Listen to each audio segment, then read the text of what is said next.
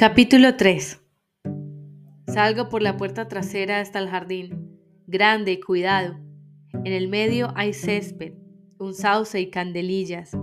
En los bordes, arriates de flores, narcisos que empiezan a marchitarse y tulipanes que se abren en un torrente de color. Los tulipanes son rojos y de un color carmesí más oscuro cerca del tallo, como si los hubieran herido y empezaran a cicatrizar. Ese jardín es el reino de la esposa del comandante. A menudo, cuando miro desde mi ventana de cristal inastillable, la veo aquí, arrodillada sobre un cojín, con un velo azul claro encima del enorme sombrero y a su lado un cesto con unas tijeras y trozos de hilo para sujetar las flores. El guardián asignado. El comandante es el que realiza la pesada tarea de cavar la tierra. La esposa del comandante dirige la operación apuntando con su bastón. Muchas esposas de comandantes tienen jardines como este. Así pueden dar órdenes y ocuparse en algo. Una vez tuve un jardín. Recuerdo el olor de la tierra removida, la forma redondeada de los bulbos abiertos, el crujido seco de las semillas entre los dedos. Así el tiempo pasaba más rápido. A veces la esposa del comandante saca una silla a su jardín y se queda allí sentada, desde cierta distancia irradia un halo de paz. Ahora no está aquí. Empieza a preguntarme por dónde andará. No me gusta encontrármela por sorpresa. Quizás está cosiendo en la sala, con su pie izquierdo atrípico sobre el escabel, o tejiendo bufandas para los ángeles que están en el frente. Me resulta difícil creer que los ángeles tengan necesidad de usar esas bufandas, de todos modos, las de la esposa del comandante son muy elaboradas. Ella no se conforma con el dibujo de cruces y estrellas como las demás esposas, porque no representa un desafío. Por los extremos de sus bufandas desfilan abetos o águilas o rígidas figuras humanoides. Un chico, una chica, un chico, una chica. No son bufandas para adultos, sino para niños. A veces pienso que no se las envía a los ángeles, sino que las desteje y las vuelve a convertir en ovillos para tejerlas de nuevo. Tal vez solo sirva para tenerlas ocupadas, para dar sentido a sus vidas. Pero yo envidio el tejido de la esposa del comandante. Es bueno tener pequeños objetivos fáciles de alcanzar. ¿Y ella? ¿Qué envidia de mí? No me dirige la palabra, a menos que no pueda evitarlo.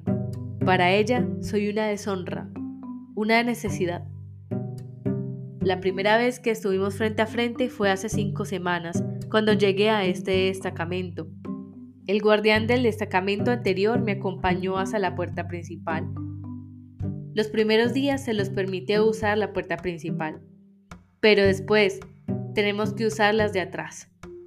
Las cosas no se han estabilizado, aún es demasiado pronto y nadie está seguro de cuál es su situación exacta.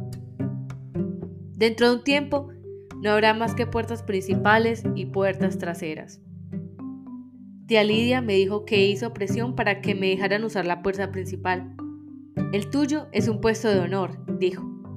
El guardián tocó el timbre por mí y la puerta se abrió de inmediato, en menos tiempo del que alguien puede tardar en ir a responder. Seguramente ella estaba al otro lado, esperando. Yo creía que iba a aparecer una Marta, pero en cambio salió ella, vestida con su traje azul pálido, inconfundible. Así que eres la nueva, me dijo. Ni siquiera se apartó para dejarme entrar. Se quedó en el hueco de la puerta, bloqueando la entrada. Quería que me diera cuenta de que no podía entrar en la casa si ella no me lo indicaba. En esos días siempre tiene la sensación de que caminas en la cuerda floja. Sí, respondí. Déjala en el porche, le dijo el guardián, que llevaba mi maleta. Esta era de vinilo rojo y no muy grande. Tenía otra maleta con la capa del invierno y los vestidos más gruesos, pero la traería más tarde. El guardián soltó la maleta y saludó a la esposa del comandante. Luego percibí sus pasos desandando el sendero, oí el chasquido del portal y tuve la sensación de que me despojaban de una mano protectora. El umbral de una casa nueva es un sitio desangelado. Ella Esperó a que el coche arrancara y se alejara. Yo no la miraba a la cara, solo miraba a lo que lograba percibir con la cabeza baja. Su gruesa cintura azul y su mano izquierda sobre el puño de marfil de su bastón, los enormes diamantes del anillo, que alguna vez debían de haber sido finos y que aún se conservaban bien. La uña de un dedo nudoso limada hasta formar una suave curva. Era como si ese dedo ostentara una sonrisa irónica, como si se mofara de ella. Será mejor que entres, dijo. Se volvió, dándome la espalda, y entró en el vestíbulo cojeando, y cierra la puerta. Llevé la maleta roja hasta el interior, como seguramente ella quería, y cerré la puerta. No dije nada. Tía Lidia decía que era mejor no hablar, a menos que te hicieran una pregunta directa. Intenta ponerte en su lugar, me dijo, apretando las manos y sonriendo con expresión nerviosa y suplicante. Para ellos no es fácil. Aquí, dijo la esposa del comandante. Cuando entré en la sala de estar, ella ya estaba en su silla, el pie izquierdo sobre el escabel con un cojín de petit pois estampado con una cesta de rosas. Tenía el tejido en el suelo, junto a la silla y las agujas clavadas en él. Me quedé de pie delante de ella, con las manos cruzadas. Bien, dijo. Cogió un cigarro y se lo puso entre los labios para encenderlo. Mientras lo sujetaba, los labios se le veían finos, enmarcados con esas líneas verticales que se ven en los labios de los anuncios de cosméticos. El encendedor era de color marfil. Los cigarrillos debían de ser del mercado negro, pensé, lo cual me hizo alentar esperanzas. Incluso ahora ya no hay dinero de verdad. Existe un mercado negro. Siempre existe un mercado negro. Siempre hay algo que se puede intercambiar. Ella era una mujer que podía burlar las normas, pero ¿yo qué tenía para negociar? Miré el cigarrillo con ansia. Para mí, al igual que las bebidas alcohólicas y el café, los cigarrillos están prohibidos. Así que ese viejo fulano no funcionó, dijo. No, señora, respondí. Lanzó algo así como una carcajada y luego tosió. Mala suerte la suya, dijo. Es el segundo, ¿no? El tercero, señora, dije. Y la tuya, agregó. Otra carcajada y volvió a toser. Puedes sentarte. No te lo cojas por costumbre. Es solo esta vez. Me senté en el borde de una de las sillas de respaldo recto. No quería quedarme con la vista fija ni dar la impresión de que estaba distraída. Así que la repisa de mármol de mi derecha y el espejo de encima y los ramos de flores solo eran sombras que captaban el rabillo del ojo. Más adelante tendría tiempo de sobra para mirarlos. Ahora su cara estaba a la misma altura que la mía. Me pareció reconocerla, o al menos viene ya algo familiar. Por debajo del velo se le veía un poco el pelo. Aún era rubio.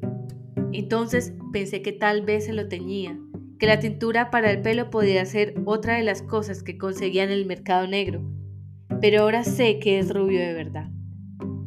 Tenía las cejas depiladas en finas líneas arqueadas, lo que le proporcionaba una mirada de sorpresa permanente, o agraviada, o inquisitiva, como la de un niño asustado, pero sus párpados tenían expresión fatigada.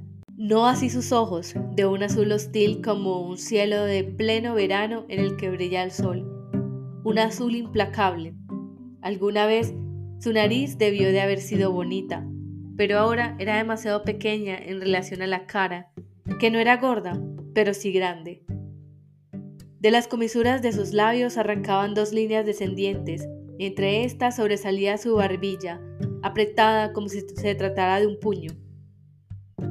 Quiero verte lo menos posible, dijo. Espero que sientas lo mismo con respecto a mí. No respondí. Un sí podría haber sido insultante y un no desafiante. Sé que no eres tonta, prosiguió. Dio una calada y largó una bocanada de humo. He leído tu expediente. Y lo que a mí respecta, eso es como una transacción comercial.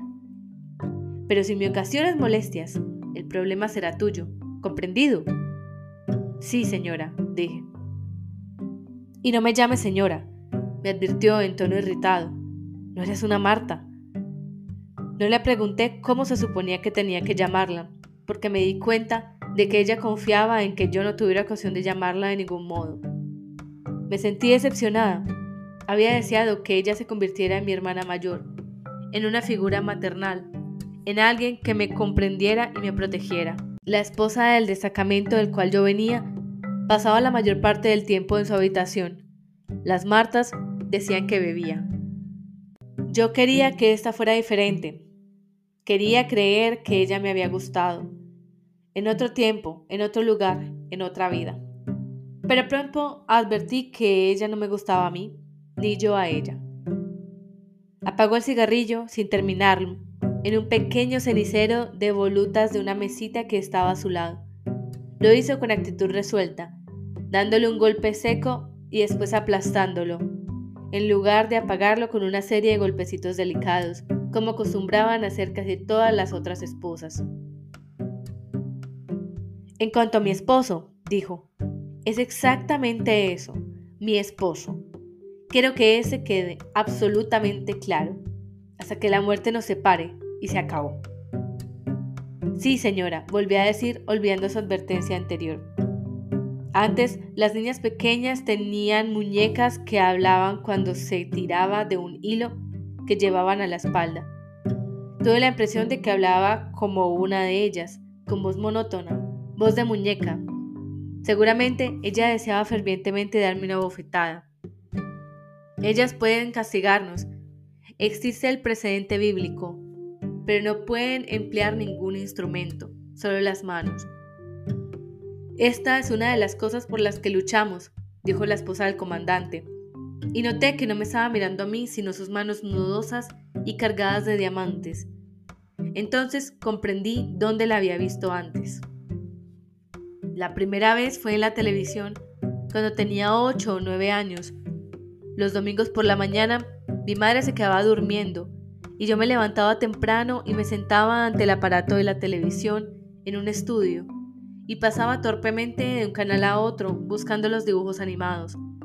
En ocasiones, si los encontraba, miraba la hora del Evangelio para las almas inocentes, donde contaban relatos bíblicos para niños y cantaban himnos. Una de las mujeres se llamaba Serena Joy. Era la soprano y protagonista, una mujer menuda de pelo rubio ceniza, nariz respingona y ojos azules que durante los himnos siempre miraba al cielo. Era capaz de reír y llorar al mismo tiempo, dejando deslizar graciosamente una o dos lágrimas por las mejillas, como si fuera algo estudiado, mientras su voz se elevaba con las notas más altas, trémula sin ningún esfuerzo. Fue más tarde cuando se dedicó a otras cosas. La mujer que estaba sentada frente a mí era Serena Joy, o alguna vez lo había sido. Esto era peor de lo que yo pensaba. Capítulo 4 Camino a lo largo del sendero de grava que divide limpiamente el césped como si fuera una raya en el pelo. Anoche llovió la hierba está mojada y el aire es húmedo. Por todas partes hay gusanos, prueba de la fertilidad del suelo, que han sido sorprendidos por el sol, medio muertos, flexibles y rosados como labios. Abro la puerta de estacas blancas, paso junto al césped de la parte delantera y avanzo hacia el portal principal. Uno de los guardianes asignados a nuestra casa está lavando el coche en el camino de entrada. Eso significa que el comandante está en la casa, en sus habitaciones al otro lado del comedor, donde según parece pasa la mayor parte del tiempo. Es un coche muy caro, un Racewald, mejor que un Chariot, mucho mejor que el pesado y práctico Behemoth. Es negro, por supuesto, el color de prestigio, y el de los coches fúnebres, y largo y elegante, el conductor lo frota amorosamente con una gamuza. Al menos una cosa no ha cambiado, el modo en que los hombres cuidan los coches buenos. Él tiene puesto el uniforme de los guardianes, pero lleva la gorra graciosamente ladeada y la camisa remangada a los codos, dejando al descubierto sus antebrazos bronceados y sombrados por el vello oscuro. Lleva un cigarrillo enganchado de la comisura de los labios, lo cual demuestra que él también tiene algo con lo que puede comerciar en el mercado negro. Sé que se llama Nick. Lo sé porque oí que Rita y Cora hablaban de él. Y una vez oí que el comandante le decía, Nick, no necesitaré el coche. Él vive aquí, en la casa, encima del garaje. Pertenece a una clase social baja. No le han asignado a una mujer, ni siquiera una. No reúne las condiciones, algún defecto o falta de contactos, pero actúa como si no lo supiera o no le importara. Es muy despreocupado y no lo bastante servil. Podría ser por estupidez, pero no lo creo. Solían decir que su conducta olía a chomusquina o que era sospechosa. No es muy bien visto porque es un inadaptado. A pesar de mí misma, me imagino cómo debe de oler. No chamusquina, sino a piel bronceada, húmeda bajo el sol e impregnada de humo de cigarrillo. Suspiro de solo pensarlo. Él me mira y ve que lo miro. Tiene cara de latino, delgada, angulosa, arrugas alrededor de la boca, de tanto sonreír. Da una última chupada al cigarrillo, lo deja caer al suelo y lo pisa. Empieza a silbar y me guiña el ojo. Bajo la cabeza, me giro de manera tal que la toca blanca oculte mi cara y echo a andar. Él ha corrido el riesgo, pero ¿para qué? ¿Y si yo intentara delatarlo? Quizás él solo quería mostrarse amistoso, Quizá vio mi expresión y la malinterpretó. En realidad lo que yo quería era el cigarrillo. Quizá lo hizo para probar, para ver mi reacción. Quizás es un espía. Abro el portal principal y lo cierro a mis espaldas. Miro hacia abajo, pero no hacia atrás. La acera es de ladrillos rojos. Clavo la mirada en el suelo, un campo de rectángulos que trazan suaves ondas donde la tierra, después de décadas y décadas de heladas invernales, ha quedado combada. El color de los ladrillos es viejo, pero fresco y limpio. Las aceras se conservan más limpias de lo que solían estar antiguamente. Camino hasta la esquina y espero. Antes no soportaba esperar. También se puede servir simplemente esperando, decía tía Lidia. Nos los hizo aprender de memoria, también decía. No todas lo superaréis, algunas de vosotros fracasaréis o encontraréis obstáculos. Algunas sois débiles. Tenía un lunar en la barbilla que le subía y le bajaba al tiempo que hablaba. Decía, imaginad que son semillas, y de inmediato adoptaba un tono salamero y conspirador, como las profesoras de ballet cuando decían a los niños, ahora levantemos los brazos, imaginemos que somos árboles. Estoy de pie en la esquina, simulando ser un árbol. Una figura roja con el rostro enmarcado por una toca blanca. Una figura como la mía. Una mujer anodina, con un cesto, que camina en dirección a mí por la acera de ladrillos rojos. Se detiene a mi lado y nos miramos la cara a través del túnel blanco que nos sirve de marco. Es la que esperaba. Bendito sea el fruto, me dice, pronunciando el saludo aceptado entre nosotras. El Señor permita que madure. Recito la respuesta aceptada. Nos volvemos y pasamos junto a las casas en dirección al centro de la ciudad. No se nos permite ir hasta allí, excepto de a dos. Supone que es para protegernos, aunque es una idea absurda. Ya estamos bien protegidas. La realidad es que ella es mi espía y yo la suya. Si alguna de las dos comete un desliz durante uno de nuestros paseos diarios, la otra carga con la responsabilidad. Esa mujer es mi acompañante desde hace dos semanas. No sé qué pasó con la anterior. Un día sencillamente no apareció y esa estaba en su lugar. No se hacen preguntas sobre este tipo de cosas, pero las respuestas pueden ser desagradables. De todos modos, tampoco habría respuesta. Esta es un poco más regordeta que yo. Tiene ojos pardos, se llama Deglen y esas son las dos o tres cosas que sé de ella. Camina recatadamente, con la cabeza baja, las manos de guantes rojos cruzadas delante y con pasitos cortos, como los que haría un cerdo entrenado para caminar sobre las patas traseras. Durante las caminatas jamás ha dicho nada que no sea estrictamente ortodoxo, así que yo tampoco. Debe ser auténtica creyente. En su caso, lo de criada debe ser algo más que un nombre, así que no puedo correr el riesgo.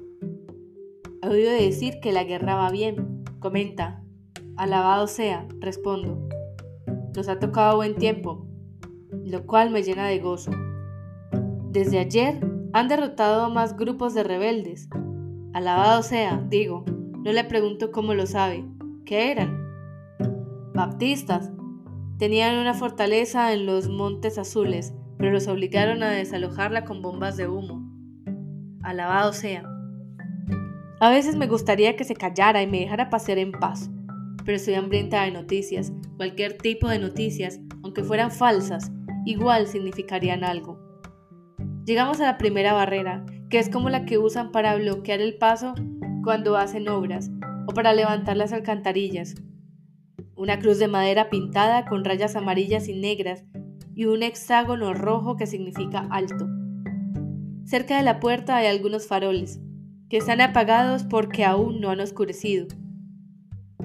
Sé que por encima de nuestras cabezas hay focos sujetos a los postes de teléfono y que se usan en casos de emergencia, y que en los fortines, a ambos lados de la carretera, hay hombres apostados con ametralladoras. La toca que me rodea la cara me impide ver los focos y los fortines, pero sé que están. Detrás de la barrera, junto a la estrecha entrada, nos esperan dos hombres vestidos con el uniforme verde de los guardianes de la fe, con penachos en las sombreras y la boina que luce dos espadas cruzadas encima de un triángulo blanco. Los guardianes no son soldados auténticos, les asignan tareas de vigilancia y otras funciones de lacayos, como cavar la tierra en el jardín de la esposa del comandante. Y son tipos estúpidos o mayores o inválidos o muy jóvenes. Y además están los espías de incógnito. Estos dos son muy jóvenes, uno de ellos aún tiene el bigote ralo y el otro la cara roja. Su juventud resulta conmovedora, pero sé que no debo engañarme. Los jóvenes suelen ser los más peligrosos, los más fanáticos los que más se alteran cuando tienen un arma en las manos. Aún no poseen experiencia. Hay que tener mucho tacto con ellos. La semana pasada, aquí mismo, le dispararon a una mujer. Era una Marta. Estaba hurgando en su traje, buscando el pase, y ellos creyeron que iban a sacar una bomba. Le tomaron por un hombre disfrazado. Ha habido varios incidentes de este tipo. Rika y Cora conocían a esa mujer. Las oí hablar de ella en la cocina. Cumplieron con su obligación, dijo Cora, velar por nuestra seguridad. No hay nada más seguro que la muerte, dijo Rita en tono airado. Ella no se metía con nadie, no había razón para dispararle. Fue un accidente, replicó Cora. Nada de eso, contestó Rita. Todo esto es desagradable. Yo la oía remover las cacerolas en el fregadero. Bueno, de todas maneras se lo pensarían dos veces antes de hacer volar esta casa, afirmó Cora. Da igual, respondió Rita. Ella era muy trabajadora, no se merecía morir así. Hay muertes peores, comentó Cora. Al menos esa fue rápida. Tú puedes decirlo, concluyó Rita. Yo preferiría tener un poco de tiempo para arreglar las cosas. Los dos jóvenes guardianes nos saludan acercando tres dedos al borde de sus boinas. Esa es la señal para nosotras. Se supone que debe mostrarnos respeto debido a la naturaleza de nuestra misión. Sacamos nuestros pases de los bolsillos de cremallera de nuestras amplias mangas, los inspeccionan y los sellan. Uno de los jóvenes entra en el fortín de la derecha para perforar los números en nuestros pases por el compucheck. Cuando me vuelve el pase, el del bigote de color melocotón inclina la cabeza intentando echar un vistazo a mi cara. Levanto un poco la cabeza para ayudarlo. Me mira a los ojos. Yo miro a los suyos y se ruboriza. Su rostro es alargado y triste como el de un cordero, y tiene los ojos enormes y profundos como los de un perro. Un samniel, no un terrier. Su piel es blanca y parece malsanamente frágil, como la piel de debajo de una costra. Sin embargo, imagino que pongo la mano sobre esa cara descubierta. es él el que se aparta. Esto es un acontecimiento, un pequeño desafío de las normas, tan breve que puede pasar inadvertido, pero esos momentos son una recompensa que me reservo para mí misma, como el caramelo que de niña escondí en la parte de atrás de un cajón. Momentos como ese son una posibilidad que se abre, como una diminuta mirilla. Y si viera por la noche, cuando él está solo, aunque jamás le permitirían estar solo, y le dejara ir más allá de mi toca, y si me despojara de mi velo rojo y me exhibiera ante él, ante ellos, bajo la incierta luz de las farolas.